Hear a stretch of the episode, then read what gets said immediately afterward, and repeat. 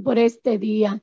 Gracias por la alabanza, gracias por la adoración, Señor, porque sabemos que tú te mueves en medio de la alabanza. Sabemos, Dios, que tu gracia, Señor, es sobre nosotros.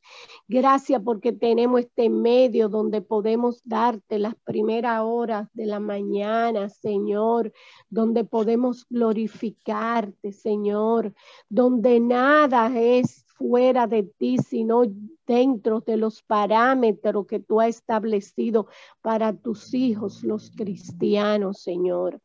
Señor, miren, esta mañana vamos a tener un tema que es un tema pesado, Señor, porque es muy profundo, porque a veces nos confundimos con el aspecto espiritual y el aspecto físico de enfermedad, Señor.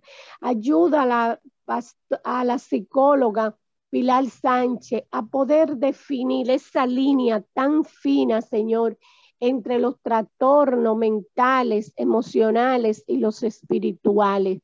Sabemos que tú le das de nuevo de tu palabra, que hoy vamos a ser bendecidos porque vamos a saber, Señor, discernir entre una cosa y otra, porque sabemos que el conocimiento viene de ti y tú lo has adoptado de un conocimiento para poder ayudar a aquellas personas, Señor, que tienen necesidades emocionales, que tienen necesidades mentales, que tienen necesidades espirituales.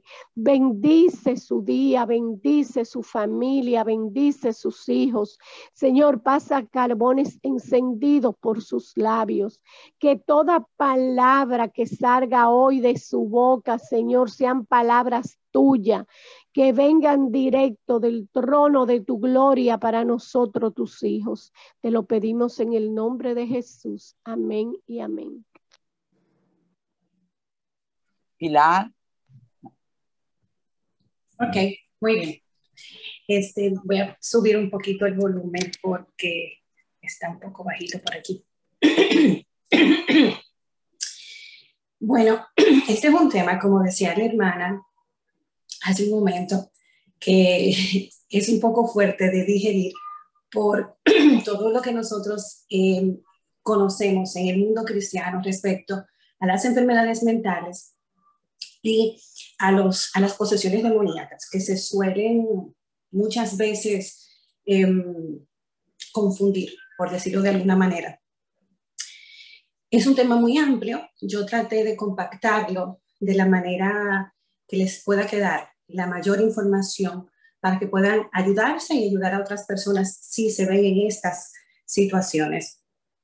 Y la voy a, lo voy a, condensar de la siguiente manera, que es la depresión, em, porque nos deprimimos, que, lo, que es lo que pasa en nuestro cuerpo, en nuestro cerebro para dar lugar a la depresión, cómo afecta el cuerpo, se puede un cristiano deprimir que es eh, el tema central.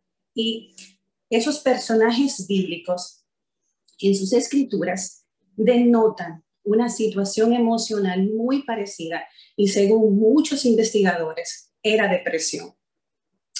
La depresión se puede definir como un trastorno del estado de ánimo que se caracteriza por tristeza, llanto, pérdida del interés y del ánimo, desolación, pesimismo, fatiga, eh, falta de entusiasmo, desesperanza. Y ustedes dirán, pero nosotros en cualquier momento, yo me he sentido así en algunos momentos, pero esto no significa que yo tenga depresión.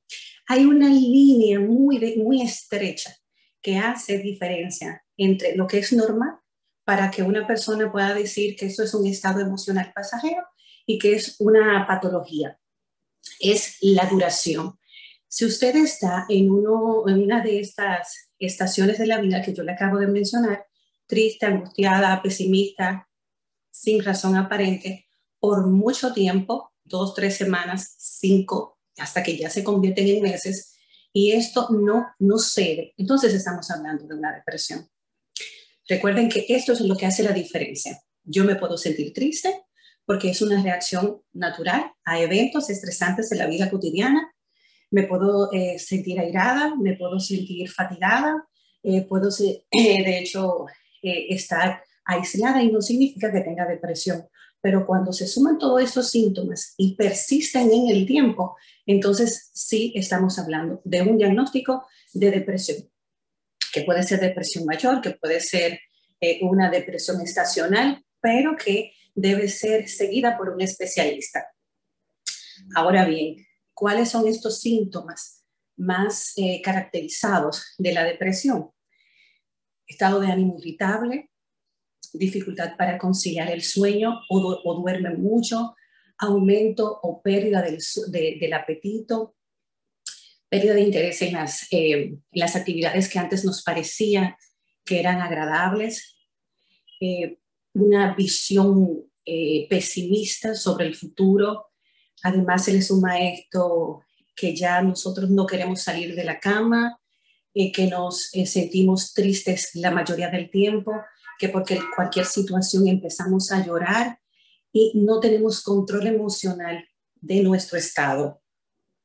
Además de que también se suman pensamientos sobre la muerte e ideación suicida. Estas son dos cosas completamente diferentes. En, en un proceso de depresión, algunas personas pueden empezar a tener ideas vagas sobre la muerte, qué se sentirá morir, eh, cómo será ya, seguiré yo sufriendo.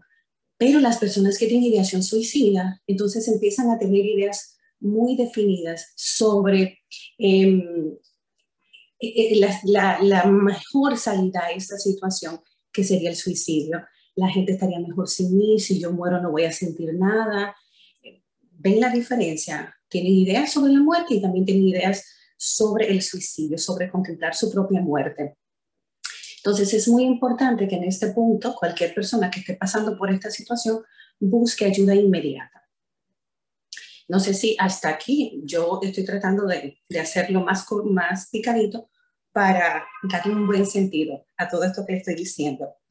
Eh, también se suma dificultad para concentrarse, falta de apetito sexual también, em, eh, es todo el sistema que se afecta cuando una persona está depresiva. Hay enfermedades que se parecen mucho, y la hermana la mencionaba hace un momento, a esas posesiones demoníacas que, hace, que se hacen presente en la Biblia. Por ejemplo, una esquizofrenia, em, donde las personas empiezan a tener alucinaciones, empiezan a, eh, un abanico les está hablando, una, alucinaciones auditivas, alucinaciones visuales también, por ese tema es un poco más amplio y no lo voy a traer aquí, pero lo menciono para que en las citas que yo voy a compartir más adelante veamos la diferencia cuando estos hombres de Dios hablan de su quebrantamiento de alma, de su quebrantamiento de espíritu y cómo se refleja en el cuerpo. ¿Por qué? Porque la depresión, según muchas investigaciones, tiene efectos muy, muy visibles en el organismo, en el cuerpo, se somatiza porque nuestro cuerpo está conectado a nuestra mente. Entonces, en ese orden, ¿qué causa la depresión? Según las investigaciones, la depresión se da por múltiples factores, genética, cuando hablo de factores, de factores genéticos, no es que nosotros venimos con una predisposición, con una carga genética en nuestro ADN que va a decir que nosotros vamos a sufrir de depresión o no. No. Cuando se habla de, de genética, es porque si en nuestra familia hay un, hay un miembro de estos que sufre de depresión, nosotros estamos expuestos, estamos eh, más fácil de, de sufrir depresión que otras personas. Se habla también de factores bioquímicos, por ejemplo, alteraciones hormonales y sobre todo químicos en el cerebro, cuando la dopamina, la serotonina, la noradrenalina y esos neurotransmisores que se encargan de, cruzar información en nuestro cerebro y que manejan todo nuestro sistema emocional, empiezan a, afectarse. Entonces eso empieza también a, a, verse reflejado en nuestra salud mental sobre todo en la depresión.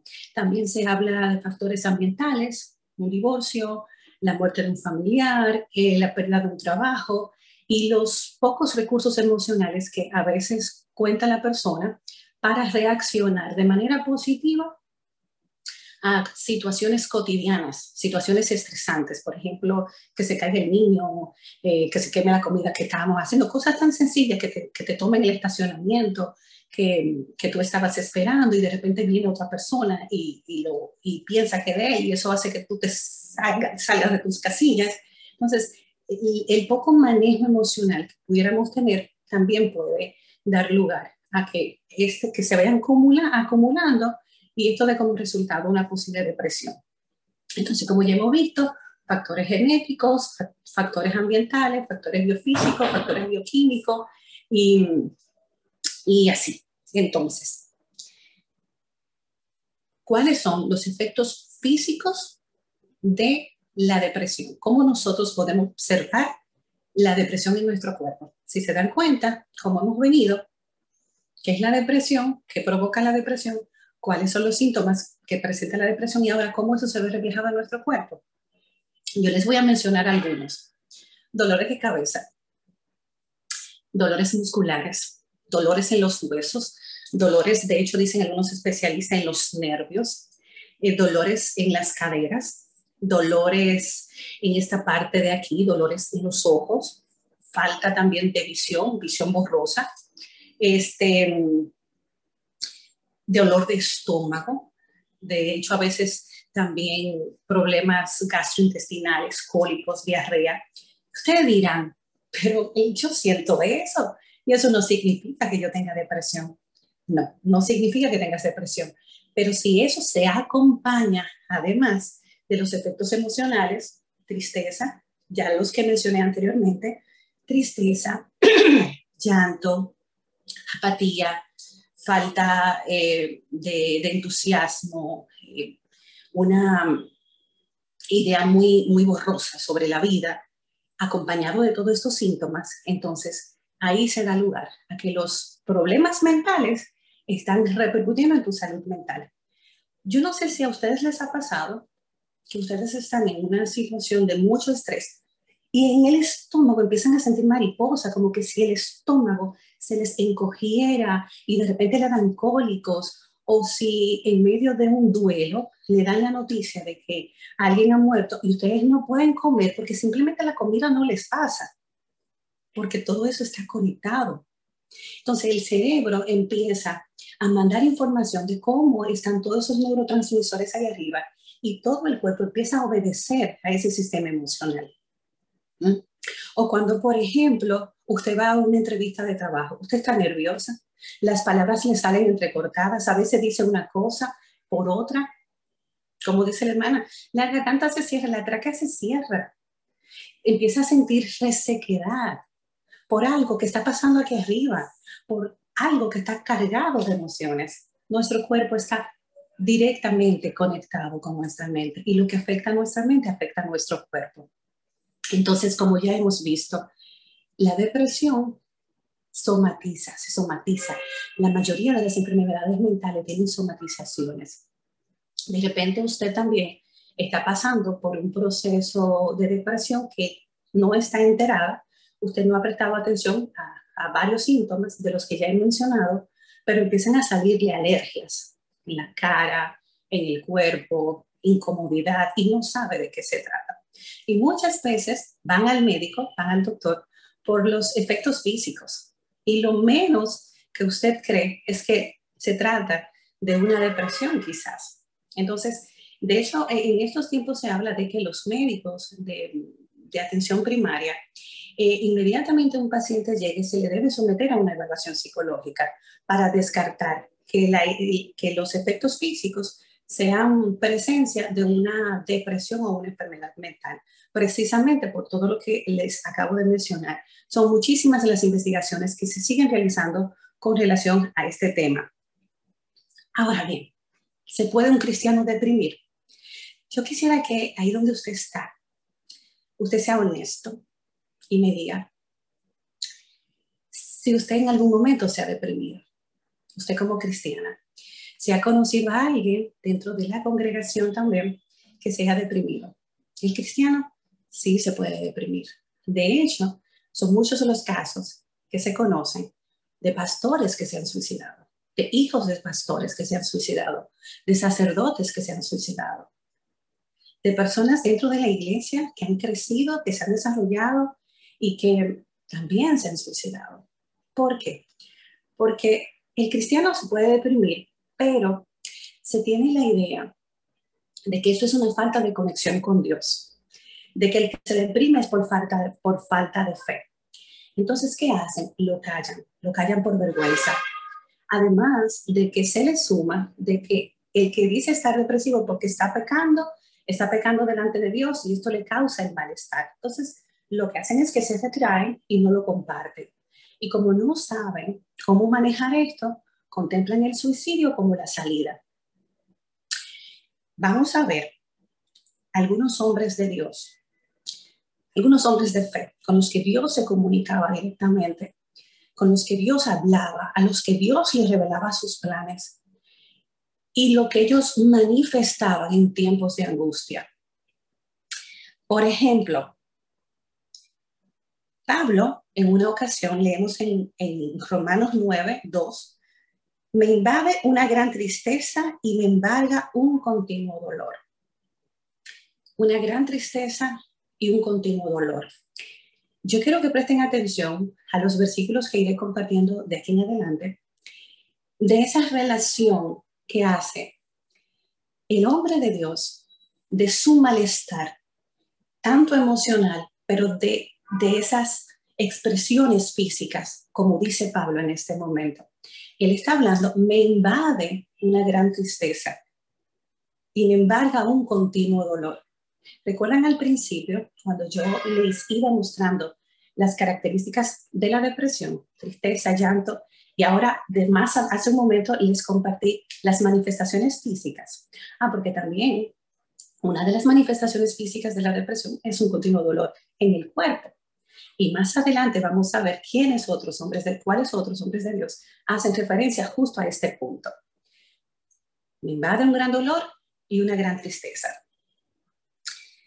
El cristiano es un ser que vive, que siente, que está aquí, que es terrenal, que tiene, que tiene pérdidas, que, tiene, que está expuesto a situaciones ambientales de estrés. Usted, un sacerdote, un pastor, un líder, está expuesto a las situaciones que diariamente van poniendo al límite su fe y al límite su capacidad de resistencia.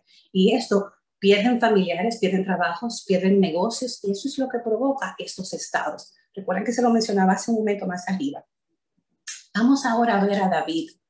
¿Qué dice David? David, un hombre perseguido, un hombre que fue traicionado, buscado para hacer, para darle muerte, tanto por sus hijos como por otros, y las contiendas que habían entre sus familiares en un momento y sus propios pecados hicieron que David en el Salmo 6 dijera lo siguiente, me ha consumido a fuerza, me he consumido a fuerza de mi gemir. Todas las noches inundo de llanto mi lecho, riego mi cama con mis lágrimas. El versículo 6, 7 del Salmo 6 dice, mis ojos están gastados de sufrir, se han envejecido a causa de todos mis llantos. Leí el Salmo 6 en el versículo 6 y el versículo 7. Noten aquí, como dice David, me he consumido a fuerza de mi gemir. Todas las noches inundo mi lecho con mi llanto. Estamos hablando de que David estaba deprimido. Ustedes están viendo las características que yo describí hace un momento más arriba. Llanto continuo. En ese mismo salmo, él habla de que anda enlutado, de que camina de allá para acá porque no podía dormir.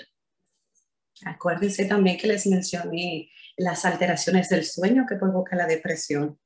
Él mismo, en el Salmo 38, en el versículo 6, menciona, estoy encorvado, estoy humillado en gran manera, ando enlutado todo el día. Y otra versión dice, estoy angustiado y decaído hasta más no poder. Ando triste todo el día dando vueltas por aquí. Las personas con depresión, usted las ve que caminan como, como vagas, ¿no? Como que no tienen sentido porque lo han perdido. Y según algunos especialistas, las personas que sufren de depresión, su espalda, como ellos no se sienten bien ni consigo, ni consigo mismos, empiezan a encorvarse. Y aquí David lo describe a exactitud. Estoy encorvado porque andaba triste, andaba así. Las personas traigan a memoria a alguna persona que ustedes la hayan visto o ustedes mismos que hayan estado en una situación de tristeza, cómo responde su cuerpo. Su cuerpo entonces empieza como que si quisiera no estar donde está. Más adelante, en el versículo 7 del Salmo 38, siento que me quemo por dentro. Siento que me quemo por dentro. Mi cuerpo está enfermo. Díganme, hermanas, David no estaba deprimido en ese tiempo. Siento que me quemo por dentro. Esa expresión. Él no estaba sintiendo fuego. Él está hablando de un estado emocional que lo está afectando en ese momento. La crisis que por la que él estaba pasando era tan grande que le provocaba esta sensación de fuego, pero no había fuego en ningún lado, sino un sentimiento, un sentir, una experiencia Lanzo quejidos, dice el versículo 8, por angustia de mi corazón. El 9 dice, estoy debilitado y molido en gran manera. Gimo a causa de la conmoción de mi corazón.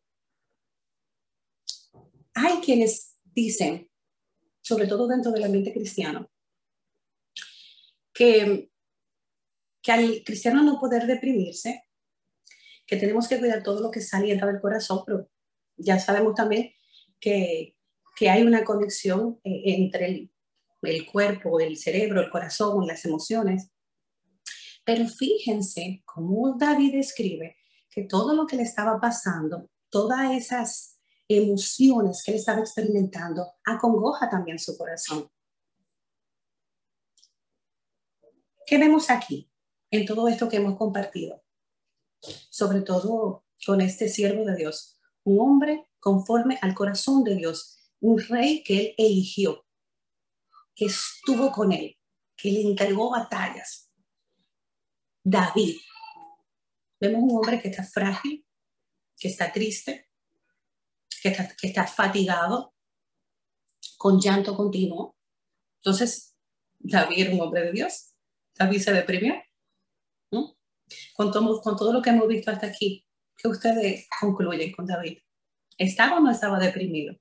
Y según ya lo que hemos visto más arriba. Ahora vamos a Primera de Reyes. Primera de Reyes 19. Elías y Jezabel.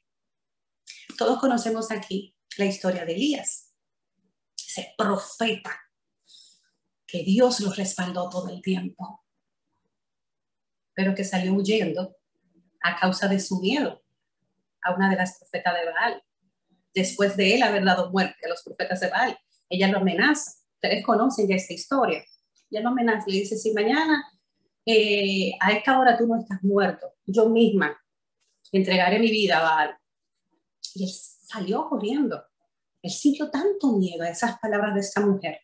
Un hombre de Dios, un hombre que había visto la mano de Dios en su vida, se escondió en una cueva. ¿Y qué, le, ¿Y qué le dijo Dios? ¿Qué tú haces aquí? O sea, Dios estaba ahí, porque Dios no estaba afuera, porque Dios no le habló de afuera. Dios le dijo, Elías, ¿qué tú haces aquí? O sea, yo estoy aquí contigo porque te estoy viendo. ¿Y qué dijo Elías? Vamos a ver. Cuando Elías supo todo esto, lo que, lo que estaba tramando, Jezabel se asustó tanto que huyó en el, eh, a, una aldea en el territorio de Judá y dejó a su ayudante y anduvo un día entero por el desierto. Después se sentó debajo de un arbusto y estaba tan triste que se quería morir. Y él le dijo a Dios, Dios, ya no aguanto más, quítame la vida, pues yo no soy mejor que mis antepasados. ¿Cuál es una de las características de la depresión? ya no aguanto más, quítame la vida. Él deseó morir. Y se describe, estaba tan triste. La tristeza es una característica de la depresión. El miedo tan fuerte que él estaba experimentando lo hizo huir, hizo que no recordara las promesas de Dios, la mano de Dios en su vida, lo que Dios había hecho con él. ¿Quién era él? El que resucitó también. El que resucitó, resucitó a una niña que había muerto después de él haber, haberle dado la palabra a una mujer que no podía tener hijos y esta murió. Entonces, hermanos míos, estamos viendo que sí el cristiano se puede deprimir. Job, un hombre que le fue arrebatado todo. Nosotros escuchamos mucho eh, la, la, historia de Job, pero nunca como que nos detenemos a pensar cómo, cómo realmente se sentía Job ante todo esto que estaba pasando. Eh, tú me lo has dado, tú me lo quitas. Tú me diste, tú me quitas. Pero él tiene una conversación con Dios en un momento. Y él no se atrevió nunca, como le recomendaba a su esposa y como le recomendaban también sus amigos, a rechazar a Dios y a negarlo. Él nunca lo hizo. Pero él sí se negó a sí mismo. Dice Job, durante este tiempo se hizo muchas preguntas y llegó un punto en el que, en el que él deseó no haber nacido. Job 3.3 dice, que se ha borrado el día en que nací y la noche en que fui concebido, que ese día se convierta en oscuridad, que se pierda aún para Dios en las alturas y que ninguna luz brille en él. Deseo no estar vivo por todo lo que le estaba pasando, no era fácil. Recuerden que esos hombres de Dios eran hombres, eran físicos, sentían. Y yo los he traído aquí en esta mañana para, para, para que veamos cómo estos hombres que, que hablaban con Dios, que, wow, que, que, veían las promesas de Dios realizadas en sus vidas y que tenían un tú a tú, con Él, se deprimían también.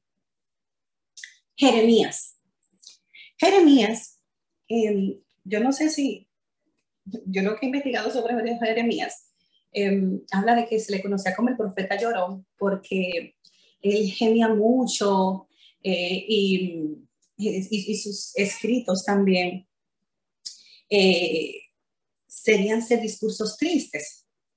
Pero él vivía solo, él no tenía familia, nadie le hacía caso y aunque fue un ejemplo de fe y de fortaleza, también Jeremías en sus momentos de angustia dijo lo siguiente, maldito el día en que nací. ¿Por qué habré de nacer? ¿Por qué habré nacido? Mi vida entera se ha llenado de dificultades, de dolor y de vergüenza. Fíjense otra vez cómo, una cómo ellos manifiestan un pesar emocional con una manifestación física, dolor, vergüenza y dificultades. Estamos hablando de angustias emocionales que él estaba experimentando. ¿eh? En el caso, por ejemplo, de Job, no era lo mismo. Job estaba atravesando enfermedades que eran incurables para ese momento. Y nosotros bien sabemos que también hay enfermedades que pueden provocar depresión. Eh, traigo, por ejemplo, el caso eh, de, la, de este funcionario político que se suicidó a causa de un manejo que él venía trayendo con un cáncer y esto le provocó una, una depresión que luego desembocó en un suicidio. hay una estrecha relación entre las enfermedades y las dolencias físicas, estas enfermedades, eh, como les acabo de mencionar, y también los padecimientos emocionales que pueden desembocar en una depresión. Noemí. Noemí perdió a su esposo y a sus dos hijos mientras vivía en un pueblo extranjero. Cuando regresó a su tierra natal, llamó que la eh, pidió que la llamen Mara. Noemí significa dulce y Mara significa amarga. Noemí estaba pasando por un proceso de depresión producto de un duelo no manejado. Perdió a su esposo y a sus dos hijos. Y la mayor eh, confirmación para esto es el hecho de que ella misma decidiera que la llamaran por otro nombre que era completamente diferente en cuanto a significado al que ella había tenido. De dulce a amarga, ¿Por qué? Porque ella con eso estaba expresando su sentir, cómo estaba su sistema emocional, cómo se sentía por haber perdido a su esposo y a sus dos hijos. ¿Y quién era Noemí? Todos conocemos la historia de Noemí. Y sin embargo, miren cómo ella misma decide cambiarse el nombre por una situación emocional que estaba atravesando. El cristiano de hoy en día, señores, se enferma de cáncer, se enferma de diabetes, le dan caries en los dientes y cuántas enfermedades más. Y él va al médico y sabemos que las enfermedades Dios no las creó, vinieron con aquella ruptura entre el hombre y Dios que se ve, eh, se evidencia eh, en, en, en Génesis, pero también vinieron las enfermedades mentales con esto. Entonces, en esta mañana, queridos hermanos, queridas hermanas, nosotros tenemos que empezar a orar para que Dios nos revele cuándo es una enfermedad mental y cuándo no lo es. Cuando nosotros necesitamos, nosotros siempre necesitamos orar, eso no, no está en discusión, pero también necesitamos actuar. A Dios lo que es de Dios y al César lo que es del César. Al César le pertenece, le pertenece ir a sus chequeos médicos orando, pidiendo que el diagnóstico sea a favor y no en contra. Y si no nos gusta el diagnóstico, seguir orando para que Dios lo cambie, porque Dios es dueño de todo lo que existe y creador, diseñó nuestro cuerpo y nuestro sistema y a Él le pertenece. Pero nosotros también tenemos que ser muy cuidadosos y no solo dejarle la carga a Dios. Le estoy hablando en este momento como una mujer que también se ha enfermado y que me han dado diagnóstico que no he estado a gusto y lo he trabajado, me he medicado orando me he medicado orando. No es que nosotros todo, eh, y me excusan por esta palabra que voy a decir, ora hermana, eso se quita, ora hermana, que con oración eso se soluciona. Es verdad, sí, eso se soluciona con oración, pero se maneja también con medicamentos. Por ejemplo, en el caso de la depresión, necesitamos orar por nuestros familiares deprimidos, necesitamos orar por nosotros cuando estamos en depresión, pero necesitamos medicarnos, así como se medica cualquier persona que tiene cáncer, que tiene cualquier enfermedad física y que sigue orando. Nosotros debemos aprender, Dios debe revelarnos a nuestras vidas, que también Él le dio la inteligencia a los médicos. Y como ya con estos personajes que les presenté en este momento, tenemos evidencia a nivel eh, bíblico de todas estas personas que se deprimían hemos visto qué causa la depresión, cómo se manifiesta en nuestro cuerpo, cómo se somatiza en nuestro cuerpo. Vimos a David, cómo lo expresaba, el encorvamiento de David, el dolor, el quebrantamiento de corazón, cómo lo manifestaba Elías, deseando morir también, cómo lo expresó Job, cómo Noemí se cambió el nombre a causa del duelo que estaba manejando. Y nosotros, en estos tiempos donde nuestra fe se ve muy, muy, muy a prueba por situaciones cotidianas, ¿qué vamos a hacer? Vamos a dejar, vamos a decir que eso también eh, no existe, que el cristiano no se, no se puede deprimir. El cristiano se puede deprimir. Yo no sé qué tiempo tengo, cómo vamos de tiempo. Si me pueden escribir, por favor. Em, ¿Qué tiempo me Estamos bien de tiempo, puede continuar. Ah, perfecto. Sí. Entonces, nosotros vamos a ver también algunos versículos que hablan de, de cómo se aflige el corazón. Por ejemplo, ¿por qué voy a inquietarme? Dice Salmo 42, el mismo David. ¿Por qué me voy a angustiar? En Dios pondré mi esperanza y todavía le alabaré. Ese todavía es como que me siento tan mal, eh, estoy tan desgastado, estoy tan fatigada, estoy tan cansada, pero todavía le, alabaré. Él es mi Salvador y mi Dios. Salmo 42, 11. Él es mi Salvador y mi Dios. ¿Por qué, te, ¿Por qué es de inquietarme? ¿Por qué tú te inquietas? Ayer, eh, mientras la hermana compartía la palabra, trajo algunas citas bíblicas donde nos recordaba que nosotros no estábamos solos. Nosotros vamos a ver, hemos, eh, hemos visto eh, en, la, en la historia de la humanidad las veces que Dios nos repite, yo estoy contigo, yo estoy contigo, yo he vencido al mundo. Pero nosotros nos abatimos. ¿Cómo se sintió el mismo Jesús cuando murió Lázaro? Ustedes saben las veces que Jesús lloró en la Biblia. Cuando Jesús estaba en el monte orando, antes de su apresamiento, ustedes muy bien saben que según las escrituras, y yo, me parece que en un momento la doctora Eugenia Matos también lo, mencionó por aquí, en sus poros empezaron a manifestar sangre, empezó a sudar sangre. Algunos científicos sobre este episodio hablan de que hay un momento de tanto estrés en el ser humano que puede que sus poros empiecen a, a, a salir sangre por su poro debido a la ansiedad y la angustia y el estrés de ese momento. Y Jesús era, es nuestro modelo. Jesús es nuestro modelo. No te aflijas. Yo estoy contigo.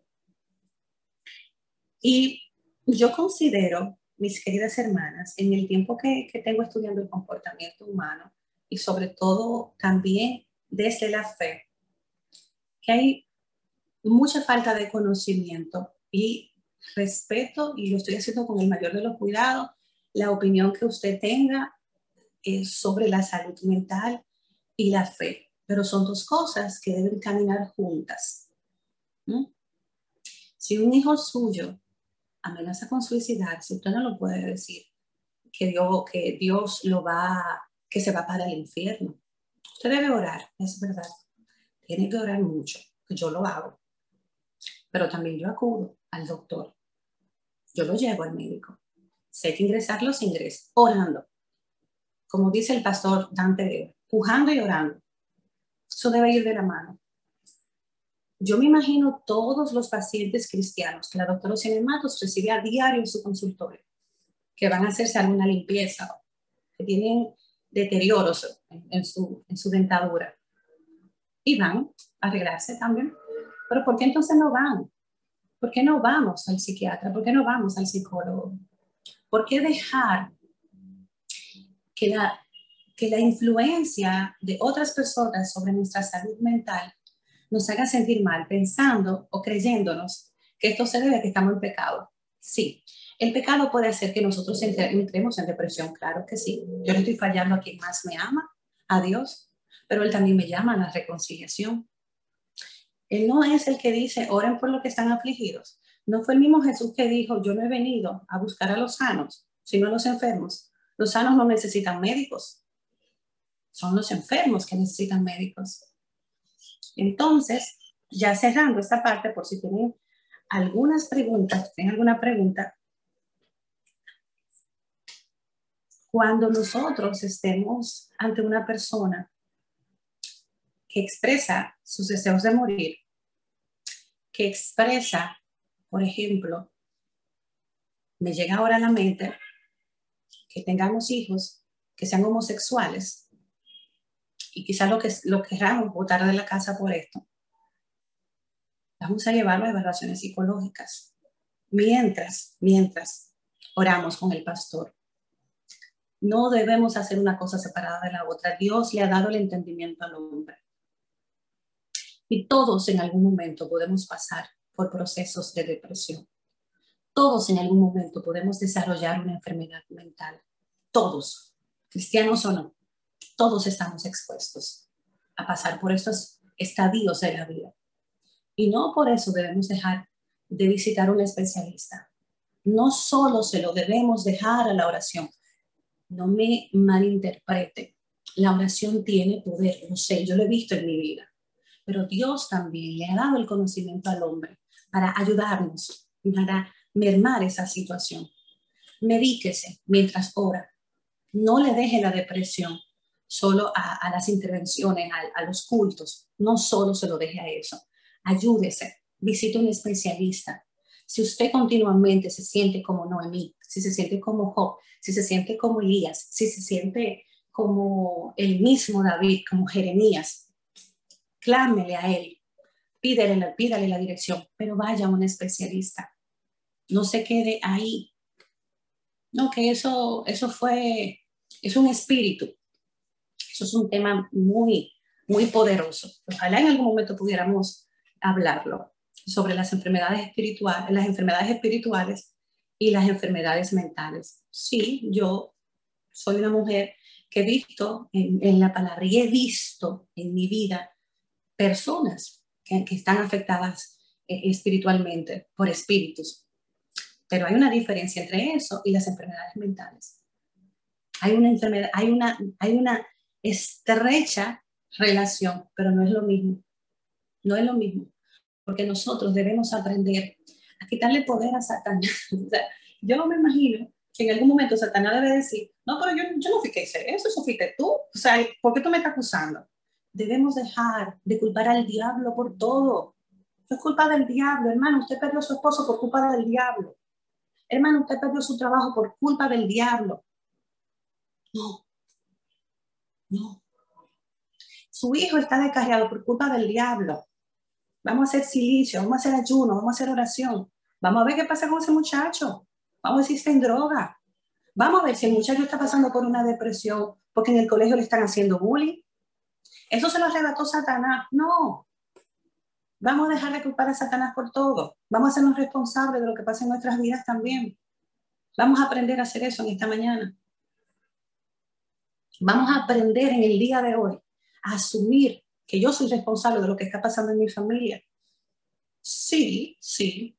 Nosotros, yo sé, yo sé que, que Satanás está ahí rumiándonos continuamente, poniéndonos obstáculos pero hay que discernir. Pidámosles al Espíritu Santo la capacidad de discernir cuándo es responsabilidad mía y cuándo es responsabilidad del diablo. Señor, reprenda en esta mañana. Porque no todo, no todo lo debemos dejar en el mundo espiritual. Porque también hay, está el mundo espiritual y está el mundo físico, entonces tengo que aprender a manejarme en ambos. Y bueno, ya con esto yo cierro, pidiendo al Todopoderoso que sea quien sea que esté pasando por este, en esta mañana por una situación semejante a la que yo eh, eh, expliqué más adelante, recuerde que no está solo, recuerde que hay un Dios de amor que nos cuida, que nos protege, que vela por nosotros, que siempre está ahí, que como le dijo a Elías, come y bebe aquel ángel, a pesar de Elías haber deseado su muerte, Dios le mandó un ángel con comida y con bebida Dios estaba ahí, Dios lo estaba escuchando. Y Dios no fue que se puso a reclamarle, mira, ¿por qué que tú te sientes así? No. Dios le dijo, ven, yo estoy contigo. Dios siempre va a estar con nosotros. Dios no nos juzga, Dios nos no critica y tenemos que pedirle a Él que también nos permita a nosotros ser así. Que en medio de cualquier situación no critiquemos y no juzguemos, sino que les recordemos siempre a nuestro hermano que estamos ahí para apoyar sin juzgar. Si tienen alguna pregunta, soy todo oídos. Amadas hermanas, las que tengan preguntas, tengo una pregunta aquí o, un comentario que se formuló en el chat temprano y dice así, si una persona fue diagnosticada con depresión y dejó de medicarse eh, porque se puso a orar, ¿eso está bien? O sea, dejarse de medicar sin volver al médico. No, no está bien. No está bien como yo les mencioné hace un momento, si usted le diagnosticaron cáncer, usted no va a dejar de tomarse el medicamento para orar, ¿o sí? Entonces, no, no está bien. Se debe continuar orando, pero se debe seguir la medicación y las visitas continuas a su especialista. Esto es orando y medicándose. Eso es orando y pujando. Eso es caminando y creyendo pero también haciendo lo que Dios nos manda hacer, porque Dios nos manda a obedecer las leyes terrenales, recuerden eso. Y entre ese obedecer está el sometimiento, y el sometimiento es que si yo tengo una afección y me, me han diagnosticado, yo debo seguir medicándome. no puedo, no puedo dejar de medicarme solo por orar. Debo orar y medicarme al mismo tiempo.